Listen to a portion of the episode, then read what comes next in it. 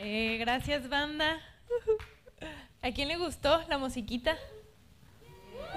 Bien. Oigan, yo también me voy a poner disque cómoda aquí. Oh, porque die. Gracias, amiga. Alguien pensó que esto era un snack. Hace rato lo estaba cargando. Y Chato me ve y dice, ¡ay! ¡Hay comida! Y yo de que no, son piedras.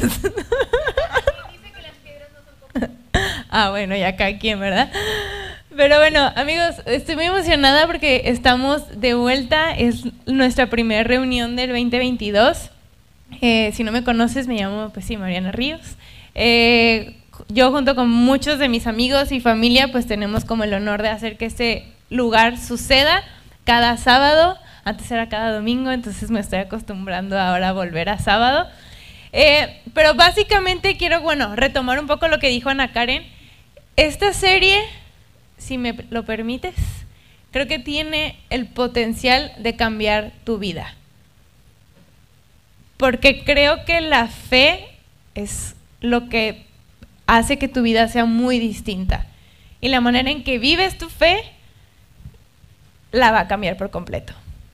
Entonces, estamos, esta es la primera parte de una serie de cuatro semanas donde vamos a estar explicándote, o sea, diferentes cosas que van a ayudar a que tu fe sea fuerte, que tu fe sea auténtica, que no sea una fe falsificada. Creo que estoy metiéndome en medio de, vamos a ver tantito. Eh, entonces, para empezar la semana de esta semana, quiero empezar con una pregunta. ¿Alguien alguna vez compró películas piratas? Todos. Clonadas. ¿O discos piratas? Clonados. ¿Y cómo se veían? ¿Cómo se veían las películas piratas? ¿Cómo? 4K.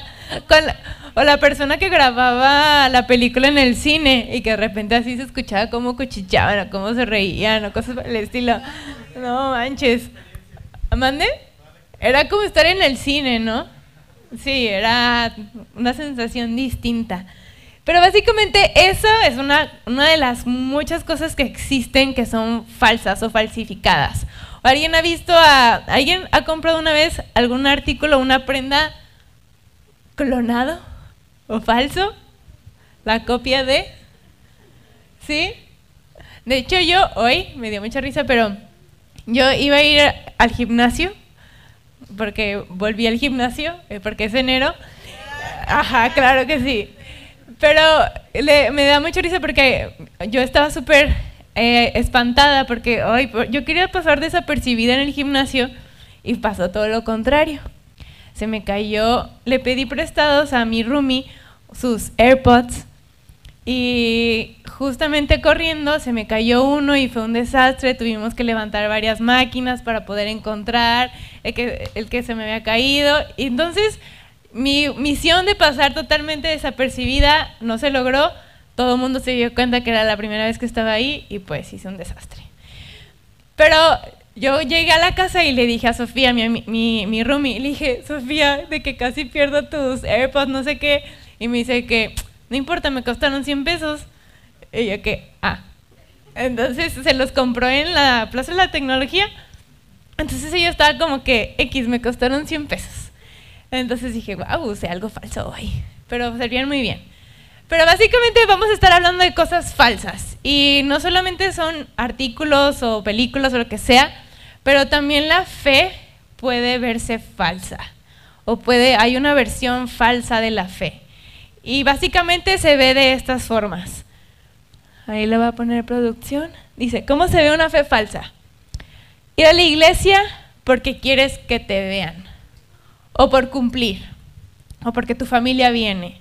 Estás aquí porque quiero, quieres parecer quizás bueno o porque quieres ver a la chica que te gusta vienes a ligar, también pasa. Eso no pasa. o, porque a lo mejor ves que hay música y tú te gustaría eh, algún día estar en la banda y que la gente te vea que estás aquí arriba o qué chido, o comunicar, y dices, no, qué padre. Y por eso vienes a la iglesia, para que la gente te vea. O vienes, o bueno, o hablas de una manera determinada, o utilizas palabras de iglesia para parecer bueno. Creo que todos hemos escuchado ese tipo de, hemos conocido ese tipo de personas que escucha, que dice palabras que para parecer muy bueno o muy santo, sí, no, Dios te bendiga, lo que sea, pero en realidad pues nada que ver, ¿no? Todos, todos conocemos a una persona así, que quizás habla mucho de bendiciones, bendiciones, pero te das la vuelta y chismea de mil personas. O crees algo porque tus padres lo hacen. A lo mejor tu fe por mucho tiempo ha sido porque tus padres también, también creyeron, o porque ellos más bien tienen una fe. Entonces viniste a la iglesia o viniste a lo mejor con niños o ahorita en jóvenes porque tus padres están obligando. O viste la Biblia abierta en la sala de tu casa, pero nunca nadie la leyó. La leyó ni la leía. Ni la leerán. y no sé la verdad si hay otra más. Ah, sí. Que es ser una persona en la iglesia, pero ser otra completamente diferente en la escuela. O en las fiestas. O en donde sea que estés. Que aquí eres muy bueno y te, todo el mundo te ve y dices, no, qué buen, qué buen tipo. Qué buena chava. Pero en la escuela, si algunos de nosotros te viéramos en ese lugar, sería como, ¿qué? ¿Quién eres? Y, o a veces, no sé, vas, o incluso regresas a tu casa y estuviste aquí sirviendo o viendo a tus amigos o y cantando a Dios Padre, pero de repente llegas a tu casa y le gritas a tu mamá o hablas mal de tu mamá o copias en la escuela, copias un examen, maldices a tus maestros. Es una falsa, porque aquí eres una persona y fuera eres otra persona. Esa es una de las muchas maneras en las que se ve una fe falsa. Y me gusta mucho un versículo que ahorita les voy a enseñar, pero Jesús básicamente se sienta en el Sermón del Monte, todo el mundo hemos escuchado el Sermón del Monte, larguísimo, pero básicamente Jesús estaba hablando a, las personas sobre cómo, dónde cimentar su fe o cómo se veía una fe real. Y Jesús lo dice en, en, Mateo, está el Sermón del Monte. A ver, ahí si me pueden ayudar a poner el Sermón del Monte. Dice, por tanto, todo el que me oye estas palabras y las pone en práctica es como un hombre prudente que construyó su casa sobre la roca. Voy a regresar, voy a leerlo otra vez. Todo el que me oye estas palabras y las pone en qué? en práctica. Muy bien, alumnos. Es como un hombre prudente que construyó su casa sobre la roca. Y luego continúa diciendo, continúa diciendo, dice, cayeron las lluvias, crecieron los ríos y soplaron los vientos y azotaron aquella casa con todo. La casa no se derrumbó porque estaba cimentada sobre la roca. No sé, pero yo creo que tú y yo conocemos incluso personas, pudiéramos identificar personas que de lejos y de cerca igual podemos ver cómo en, en qué ha construido su casa. Yo he conocido a lo largo de mis 25 años a personas que a lo mejor estuvieron aquí en un lugar muy parecido conmigo, crecieron conmigo, parecíamos tener la misma fe o creer lo mismo, escuchamos lo mismo, pero a lo largo de los años pasa alguna situación difícil o algo deja de ser cómodo o fácil y ya es como, ah, se va por otro camino, totalmente distinto.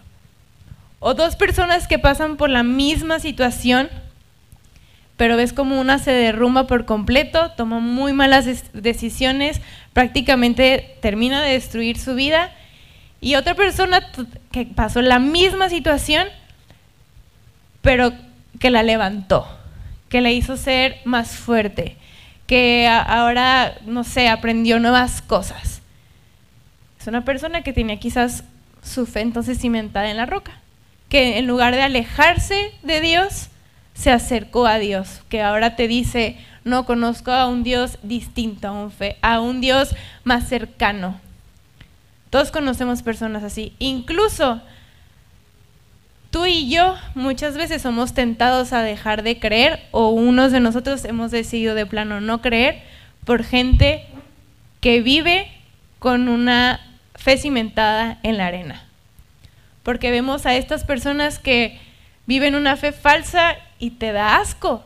Y dices, yo no quiero estar con personas que tienen una fe así. Y te alejas por completo de la iglesia, de la fe, incluso a veces terminas creyendo que Dios no va contigo porque si, esas, si así se comporta una persona que dice creer en Dios, qué asco, yo no quiero ser así. Creo que tú y yo conocemos a personas así. Y es muy triste. Entonces, ¿cuál es como la gran invitación de Jesús y que tú y yo tenemos esa oportunidad? Es justamente cimentar nuestra fe en la roca. Les voy a poner un ejemplo como buena maestrita. No, no sé, no soy maestra. Ay, es que no sé si van a ver.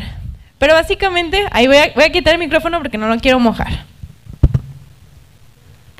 Está aquí. Aquí hay una charola con piedras y arena. Bueno, es tierra de mi casa. Pero era lo que se parecía a la arena. Y Jesús dice que, que de repente vinieron mares, vino la lluvia, vinieron grandes vientos, lo que sea. Bueno, de hecho, si soplo primero, va a soplar. No sé cuándo me prendieron de mí. ¿Qué salió? Perdón. Se movió la arena. Se mueve la arena, es, como tan valiente y la, la piedra no se mueve. Si lo mojo en la roca, no pasa absolutamente nada, no se mueve. Si pongo en cambio el agua, ¡ay! Esto ayuda a limpiar. ¿Qué pasó? Se destruyó por se movió todo. Así muchas veces también se ve en nuestra vida. O cuando pasan esas situaciones difíciles o momentos incluso de tentación muy fuerte, ¿dónde está cimentada tu casa? Que yo le diría que es tu vida. Está, ¿cómo se ve? Como estas piedras que no se movieron para nada, o se ve un hoyo feo que parece casi popó, Perdón por la descripción gráfica, pero sí. ¿Cómo se ve tu vida? Creo que básicamente Jesús nos está invitando a tener vidas firmes y fuertes. Básicamente lo que él está diciendo es que si no pones, si todo lo que vienes y escuchas y no lo pones en práctica, no sirve de nada, estás perdiendo tu tiempo. Se trata de que todo lo que sabes acerca de Dios, obedezcas y hagas las cosas distintas. Tú y yo tenemos la oportunidad de vivir vidas distintas. Y ya solo para terminar, quiero terminar leyendo otro versículo que lo escribió el hermano, medio hermano de Jesús. Y, él entendió algo. Y se los voy a poner, ahí está en Santiago dice, no solo escuchen la palabra de Dios, tienen que ponerla en práctica. De lo contrario, solamente se engañan a sí mismos. Y es fuerte, es incómodo, pero si Santiago estuviera aquí, yo creo que te estaría diciendo eso. Si vienes aquí, pero luego vas afuera y no vives de manera distinta, estás perdiendo tu tiempo. Y, ya para pasar ahora a grupos, les voy a hacer solamente dos preguntas. ¿Qué estás haciendo si tú y yo realmente queremos tener una vida construida sobre la roca y distinta? que va a seguir confiando y creyendo en Dios y la gente va a ver fruto de nuestra fortaleza. ¿Qué estás haciendo para conocer más a Dios o acerca de Dios o lo que dice Dios? ¿Qué estás haciendo? Además de venir aquí. ¿Con quién te juntas? ¿Qué escuchas? ¿Qué lees? ¿Qué consumes? Todo eso te dice algo acerca de Dios. ¿Qué estás escuchando acerca de Dios? Y por último, ahora con todo eso que escuchaste o haces por conocer a Dios, ¿cómo está cambiando tu vida? ¿Qué puede decir la gente que ve diferente en ti desde que conociste a Jesús? ¿Qué estás haciendo? ¿Cómo estás obedeciendo? porque yo creo que la clave de la fe, muchos, muchos simpatizamos con Jesús. La gente quizás no tendría problema en, decir que cree en Dios, pero pocos están dispuestos a seguir a Jesús. A veces Jesús nos cae bien, pero pocos queremos obedecer a Jesús. Y yo sé que es una palabra que nos molesta, y más si estamos en prepa, de que nos choca tener que obedecer a alguien. Pero Jesús creo que es la única persona que realmente puedes estar seguro en que en la obediencia siempre hay bendición. Y eso es lo increíble de Jesús, porque te ama y porque te conoce es que te pide vivir una vida distinta. Entonces vamos a ir a grupos, vamos a hablar un poco más al respecto y ya los dejo ir a reírse un rato con sus amigos. Gracias amigos. a